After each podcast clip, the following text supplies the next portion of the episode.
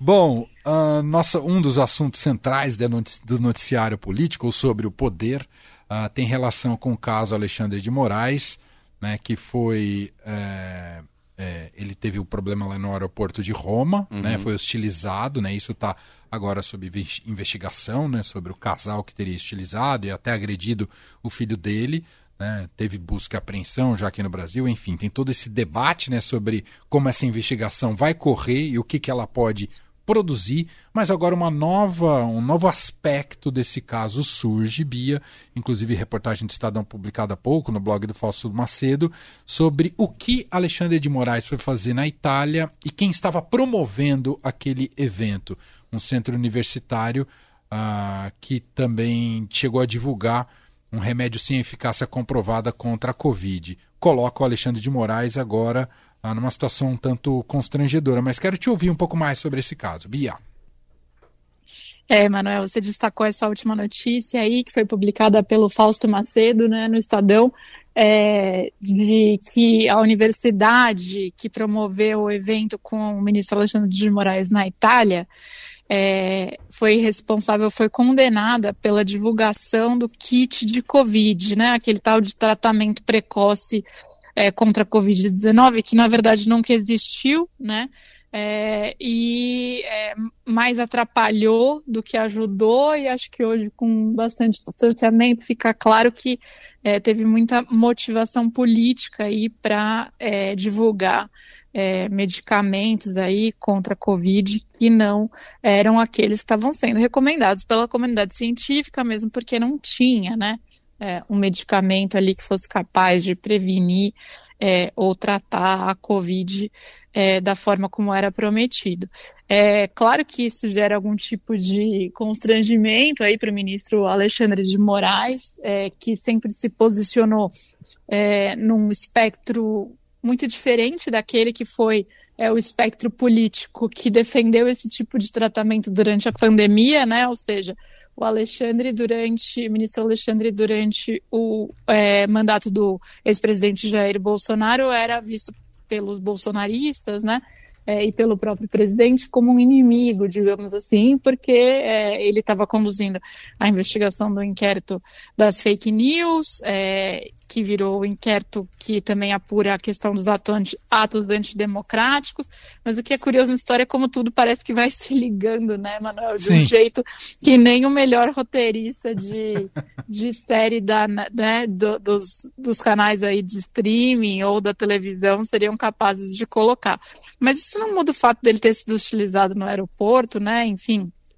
É, é, ele não se pronunciou sobre se ele sabia ou não que a universidade estava é, que promoveu o evento era ligada a essa divulgação de kits de Covid é, de fato, é um constrangimento para ele, mas não, não muda, né, o cenário pelo qual, é, a situação pela qual ele passou ali no aeroporto, ele e sua família, é, que foram hostilizados. Então, eu acho que o que está se desdobrando a partir daí, né, é quais são as versões que estão sendo apresentadas, quais são, é, o que, que vão mostrar as imagens ali do aeroporto, quais são as provas, é, a família, né, que, é, que supostamente atacou aí a família do, do, do ministro, é, já deu algumas versões, né, prestou depoimentos, inicialmente disse que tinha sido confundido, depois falou, agora se fala em um mal entendido, que não teria a ver, né, a defesa da família fala que não teria a ver exatamente com o ministro, mas um mal entendido na hora de entrar na sala VIP, né? E é claro que é muito é, melhor para essa família se essa versão prosperar, porque é, há uma diferença aí de gravidade, né? Se houve um, um é, algo direcionado é, ao ministro ou não direcionado, ou apenas um bate-boca, um, um mal entendido de aeroporto.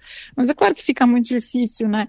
É, acreditar que é apenas um bate-boca normal quando está envolvendo um personagem como o ministro Alexandre, que ficou tão conhecido no país e justamente é, ficou no centro de uma série de ameaças, inclusive, né, é, de apoiadores é, mais extremistas aí do ex-presidente Jair Bolsonaro. Lembrando que é, quando houve é, a tentativa de golpe no dia 8 de janeiro, é, a, o, foi muito direcionada aquela invasão ao Supremo também ao Moraes, né, ao ministro Alexandre de Moraes. Então, a gente está acompanhando todo esse desdobramento, acho que é um desdobramento é, de interesse geral, tanto porque é, busca-se, claro, que isso seja esclarecido, solucionado, para que não se dê um peso é, grande demais, se isso for um, um caso, digamos assim, é, menor, né? E para outro, por outro lado, que também não se deixe de é, de responsabilizar um ataque é, à família do ministro e ao ministro. É, afinal de contas, acaba sendo também um ataque né, à instituição Supremo Tribunal Federal, de certa maneira. É, mas, enfim, é, a gente está vendo esse desdobramento nessa semana é, de todo esse caso. que, que envolve aí o ministro Alexandre, parece que mesmo no recesso o Supremo não consegue sair do, do holofote, né, Emanuel? É verdade. Não, e, e, é isso que, bom, tá agora em fase de investigação, né? Os, aqueles que são acusados de ter utilizado o ministro do Supremo já prestaram depoimento na Polícia Federal. Existe, por enquanto, essa guerra de versões, né? Eles colocam todos como que foi uma, um mal entendido, um entrevero, que não teria sido algo pensado e calculado para hostilizar o ministro Alexandre de Moraes. Não temos a versão do Alexandre de Moraes, como a Bia muito bem destacou, ele não disse publicamente o que ocorreu, só sabemos que foi, em tese, teria sido mesmo hostilizado, e não temos acesso ainda a imagens do caso. Né? É, diz que se foi pedido ali para o aeroporto de Roma, né, que isso poderia mostrar muita coisa da dinâmica de como a coisa ocorreu por ali.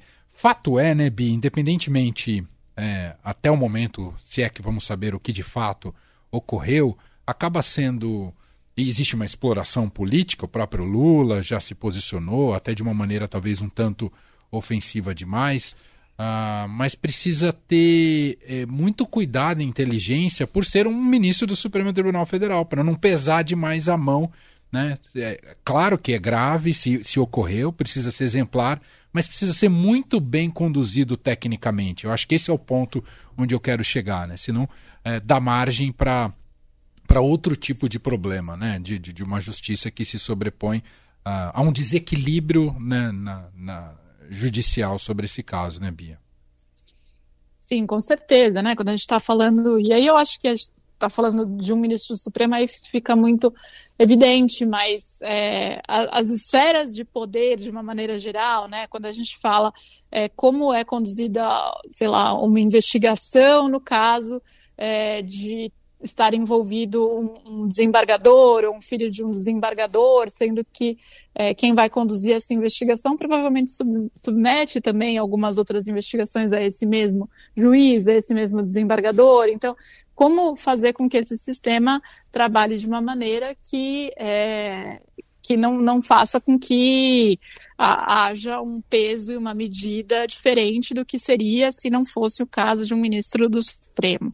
Né? Eu acho que é um pouco isso. isso. Mas, ao mesmo tempo, né, Emanuel, a gente foi normalizando uma, e banalizando uma série de coisas que foram acontecendo ao longo dos últimos anos que eu acho que nos levaram a esse tipo de situação porque não, não é um caso normal, né, de bate-boca, ainda que seja só um bate-boca, assim.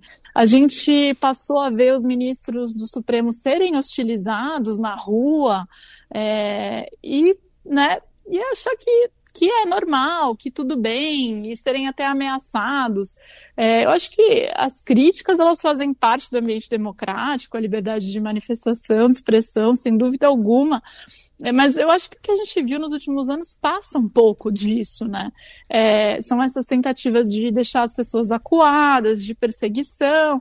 Eu falo, isso aconteceu também com a imprensa em uma série de momentos, né? É, que a gente praticamente às vezes era é, compelido a sair dos ambientes onde a gente tinha que estar profissionalmente, é, porque as pessoas é, em, em, grupo ali, né, iam para cima mesmo, assim, e te tiravam da cena. Tanto é que muitas, é, que os veículos de, decidiram parar de fazer aquela cobertura lá do famoso cercadinho do Bolsonaro, né, na frente do Palácio do Alvorada.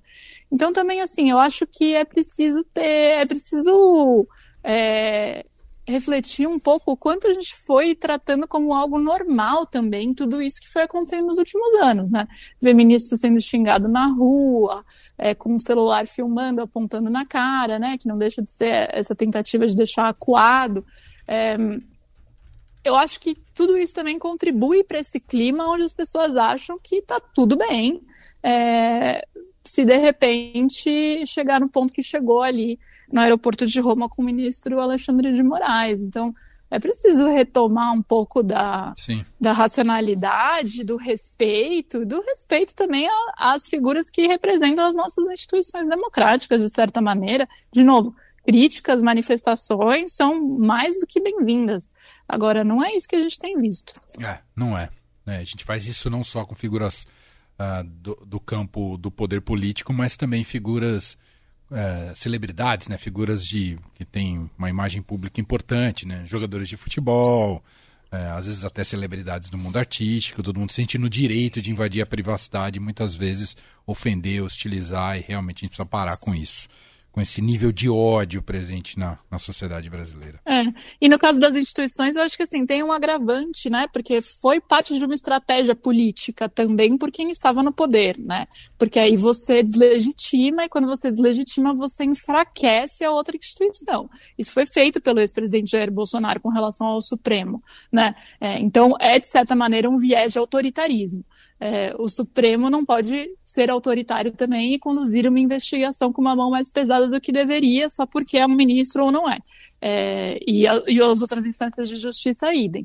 Mas no caso de ministros do Supremo, no caso de parlamentares, da relação que era é, todo esse discurso de estímulo a esse ódio, estímulo a essa agressão, é, ela tinha um fim, é um fim político, ela não é gratuita, né? É isso.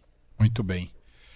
Beatriz Bula com a gente segundas, quartas e sextas. Sexta-feira tá de volta. Obrigado, Bia. Até lá. Até lá. Ai, pera. Ah, Manuel. fala, pera, tô operado. Né? Quase que eu ia esquecer. Ah. Julho é um mês muito especial na minha família. Hoje é aniversário do meu pai. Ah. Queria dar um, mandar um beijo enorme para ele, que também nos ouve, assim como a minha mãe, todos, todas as segundas, quartas e sextas. Como ele, ele chama? Tem uma audição. Ah, fala. Como que ele chama? Ele, ele chama Valdemir. Um grande abraço, Valdemir. Um grande abraço, Valdemir. Ele parece que não te acompanha tão de perto quanto sua mãe no dia a dia da entrada a... na rádio. Acompanha, acompanha sim. É que minha mãe, ela, né, fica Assessora quase de imprensa ali, mandando zap. Ela Mas faz o clipe, acompanha, hein? acompanha todas as entradas também. Tá bom, um abraço, Valdemir. Grande Obrigado. Abraço, Mais parabéns. um dos nossos melhores ouvintes. Boa festa para vocês. Beijo, Bia. Outro. Tchau, um tchau.